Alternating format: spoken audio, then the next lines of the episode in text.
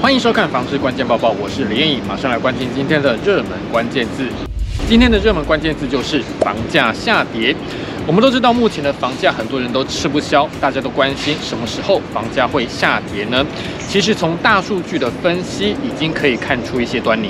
台南市不动产估价师公会会诊最新的八月份实价登录数据，分析全国二十平到七十平住宅的成交量以及中间价房价。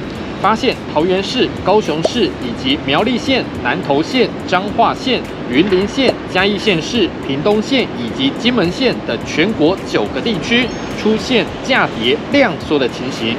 专家认为，成交量全面量缩之后出现价跌，代表房市反转的迹象相当明显。另外，从政府的税收也可以看出房市反转的迹象。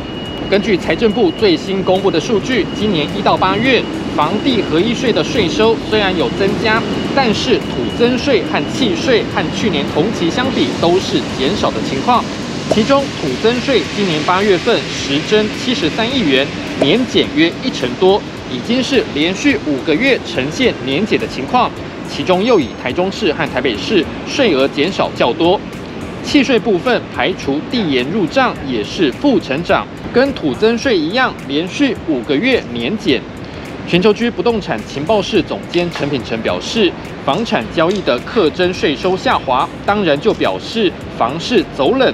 八月又刚好是农历的民俗月，也会有影响。加上央行升息、疫情再起，以及全球和台湾总体经济不好，都让房市热潮不如过去两年。至于房地合一税增加，是因为房价还没有完全弱化。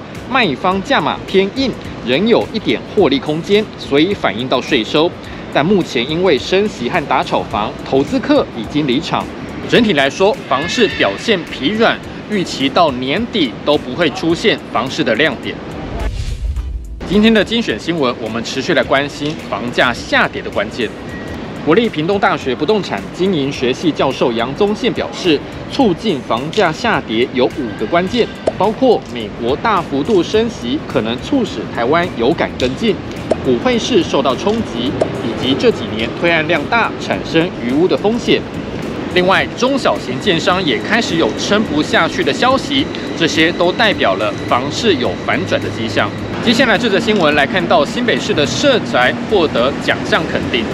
二零二二年国家卓越建设奖包括土城元和社宅、中和安邦社宅、三峡国光段二期社宅、新店民安社宅以及三峡国光段一期社宅都有拿到奖项。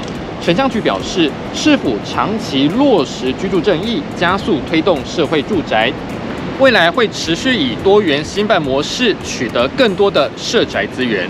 最后，这则新闻来看到台北市的公共建设也赢得了世界级的大奖。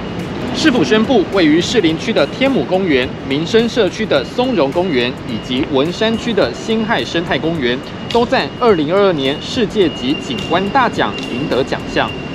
这个奖项被誉为是世界景观界的最高荣誉，对于公园处来说是一大肯定。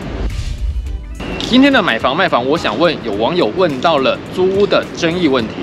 他说，如果房东说因为税务的问题要求拍家里的全景给他，这样是正常的吗？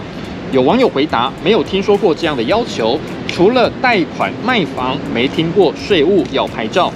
也有网友说，如果是要证明是自用住宅，机关人员会亲自来看，不会只看照片就好。